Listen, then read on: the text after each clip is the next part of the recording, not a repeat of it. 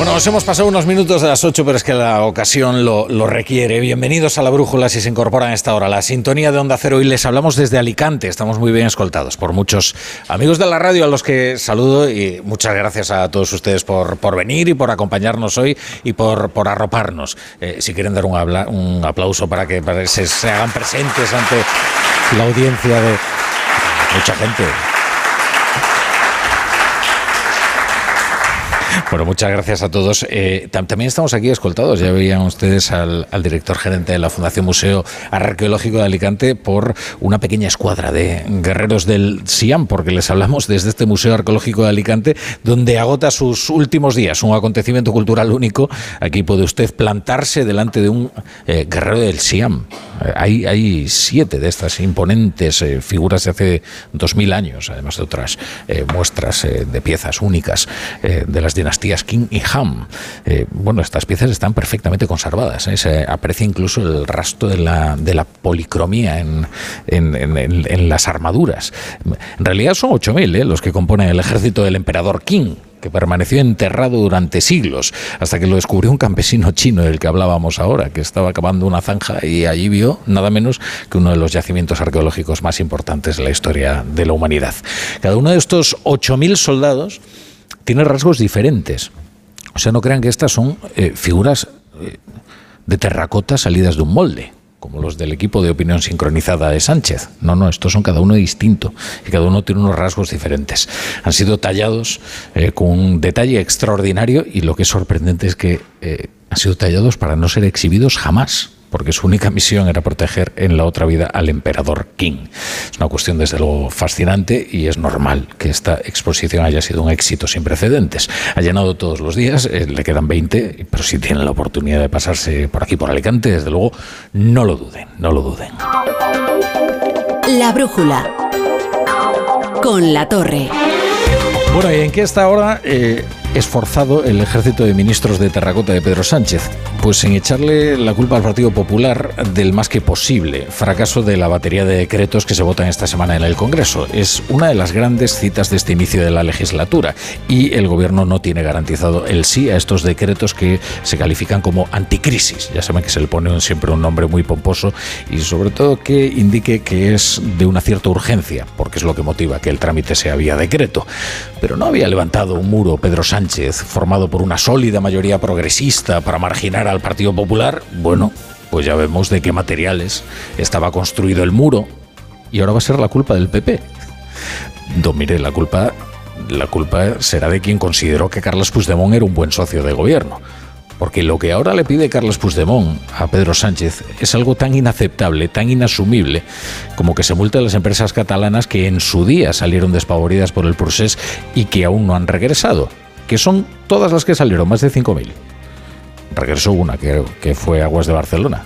El resto, como no hay ningún motivo para moverse de la sede fiscal a donde eh, eh, se han dirigido o se han mudado, pues no van a regresar a Cataluña, a menos que haya un motivo para ello, una sanción o un incentivo, y esa es la cuestión. Pero lo que le pide Carles Puigdemont es que las multe, es decir, que atente contra un principio básico no ya de España, sino de los tratados de la Unión Europea, como es el libre establecimiento de las empresas y la libre prestación de servicios. Creo que una cosa es tener, carecer de escrúpulos y otra cosa es poder hacer lo que te dé la gana. No es lo mismo no tener escrúpulos que ser omnipotente. Claro, no puede evitar el gobierno que Ferrovial traslade su sede a Ámsterdam y va a poder evitar ahora que el Banco Sabadell se quede en Alicante que además de lo perverso que es, que aquellos que ahuyentaron a las empresas con su aventura enloquecida y les advirtieron de que esto iba a ocurrir, ahora les obligan a regresar bajo amenaza de multa. O sea, tienen el perjuicio del proceso y el perjuicio de los tratos de los que impulsaron el proceso con Pedro Sánchez.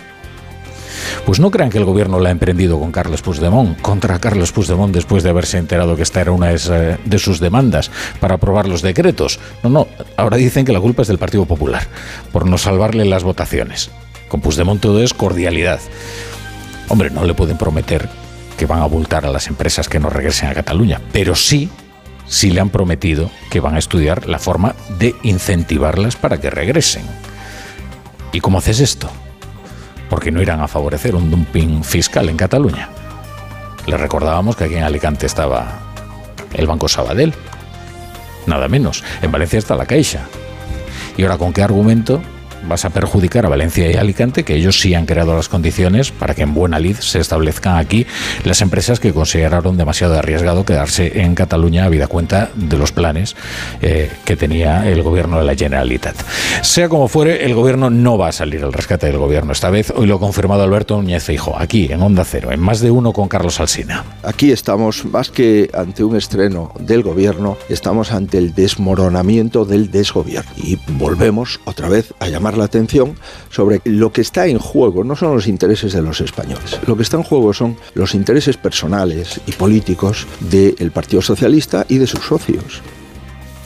Bueno, y finalmente, tanto Asturias primero como Galicia después ha activado el nivel de alerta 2 para que el Estado pueda intervenir y prestar ayuda para la limpieza de las costas de estos molestos pellets que que ha vertido el pasado diciembre al mar un buque en aguas de Portugal. Porque esto viene de principios de diciembre, aunque se hayan enterado ustedes tan recientemente. Claro, ahora el, PSOE quiere recrear una atmósfera muy similar a la del Prestige, para ver si así puede desgastar a la Junta en este periodo postelectoral, pero eso se topa con varios problemas. El principal es que esto poco tiene que ver con el Prestige, y el siguiente es que quien está ahora en el gobierno central es el PSOE y es el gobierno central quien tiene las competencias de salvamento marítimo y de lo que ocurre en, las aguas y sobre todo de los vertidos que se dirigen a las aguas españolas desde aguas internacionales. Bueno, de hecho se van conociendo algunos detalles de la cronología de los hechos. Por ejemplo, se sabe que el armador avisó al gobierno el día 3 de diciembre y hoy la voz de Galicia ha publicado que Portugal informó a España el 8 de diciembre de que este barco, el Toconao, había vertido, había perdido seis contenedores. ¿Y qué hizo el gobierno desde entonces hasta que se puso en contacto con la Junta? Pues esa es, desde luego, una buena pregunta. Como esto de tratar de sacar rédito electoral, todos juegan.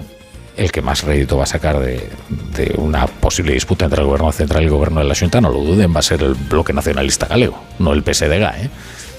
Pero bueno, como todos, todos, juegan a esto, eh, John Belarra de Podemos no solo anuncia una querella contra la Junta, sino que ahora también pide la comparecencia de la vicepresidenta de Transición Ecológica, Teresa Rivera, para que ofrezca explicaciones de la gestión del Gobierno. Eh, vamos a presentar una querella por delitos contra la salud pública y contra el medio ambiente, contra la Junta de Galicia. Y también quiero comunicarles que hemos pedido la comparecencia de la vicepresidenta eh, Teresa Rivera para que explique eh, hasta el último detalle las actuaciones o no del Gobierno de España en esta cuestión, porque, insisto, lo fundamental es que se actúe y no que el bipartidismo se siga tirando los trastos a la cabeza. Bueno, esta es la lucha política y ahora lo importante, que es la incidencia que, además de en el paisaje, esto puede tener en el ecosistema y en el, en el consumo humano y, por tanto, en la salud de las personas. Eh, la Junta ha encargado una serie de informes para descartar cualquier indicio de toxicidad. Por el momento no se ha encontrado indicio de toxicidad alguna. Eh, pero eh, cabe descartarlo y desde luego hacerlo hasta sus últimos extremos. lo que dice el ministro de Agricultura y Pesca, Luis Planas, es que no hay peligro para el pescado, así que ha tratado de enviar un mensaje de tranquilidad tras el Consejo de Ministros. No existe en estos momentos ninguna noticia ni ninguna información de problemas en, función eh, y vinculadas a, este, a esta situación que deriven en problemas, por ejemplo, pues para el consumo de pescado o de mariscos.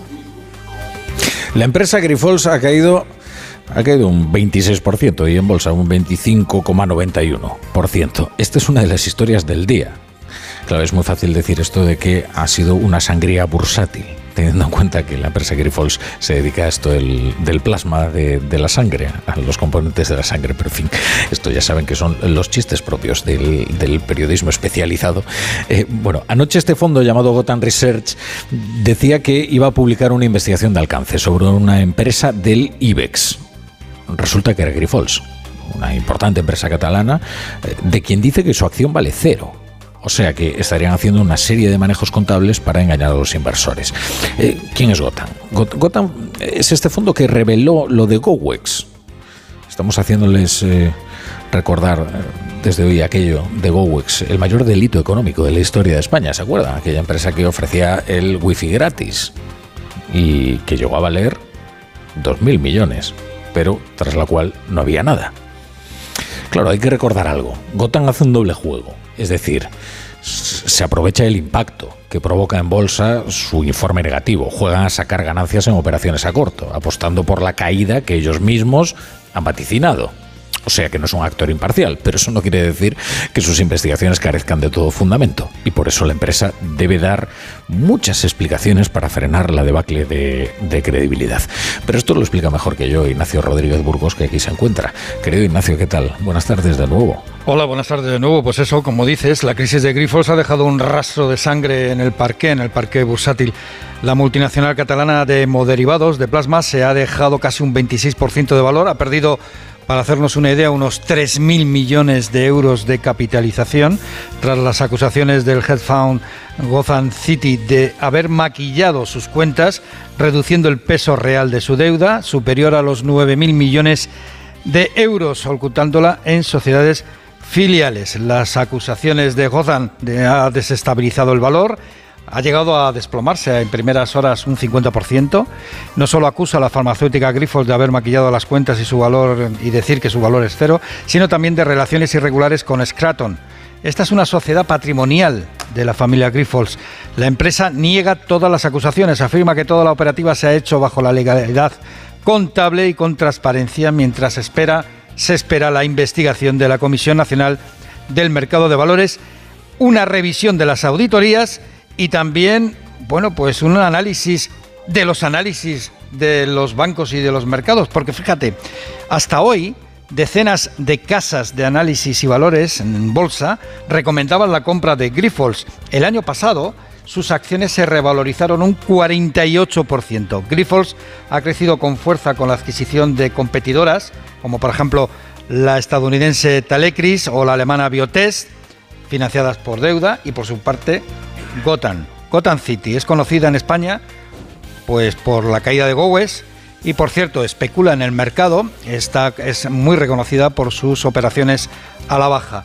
Controla el, el 0,52% del capital de Grifols, tal y como ha reconocido la CNMV, y en muy pocas horas ha ganado casi 10 millones de euros. Pues miren, o sea que efectivamente también se lucra ¿no? con eh, los vaticinios que... Gotham es oscura como el caballero de la noche. gótica, como el caballero oscuro de la noche. Bueno, luego a la, eh, en la brújula de la economía les contamos más detalles de esta historia, que es una historia eh, bueno, fascinante a, nivel financiero, económico, pero que además tiene consecuencias, consecuencias graves. Y lo estamos viendo en la caída drástica del valor bursátil de esta importantísima empresa catalana que es, eh, que es Grifols.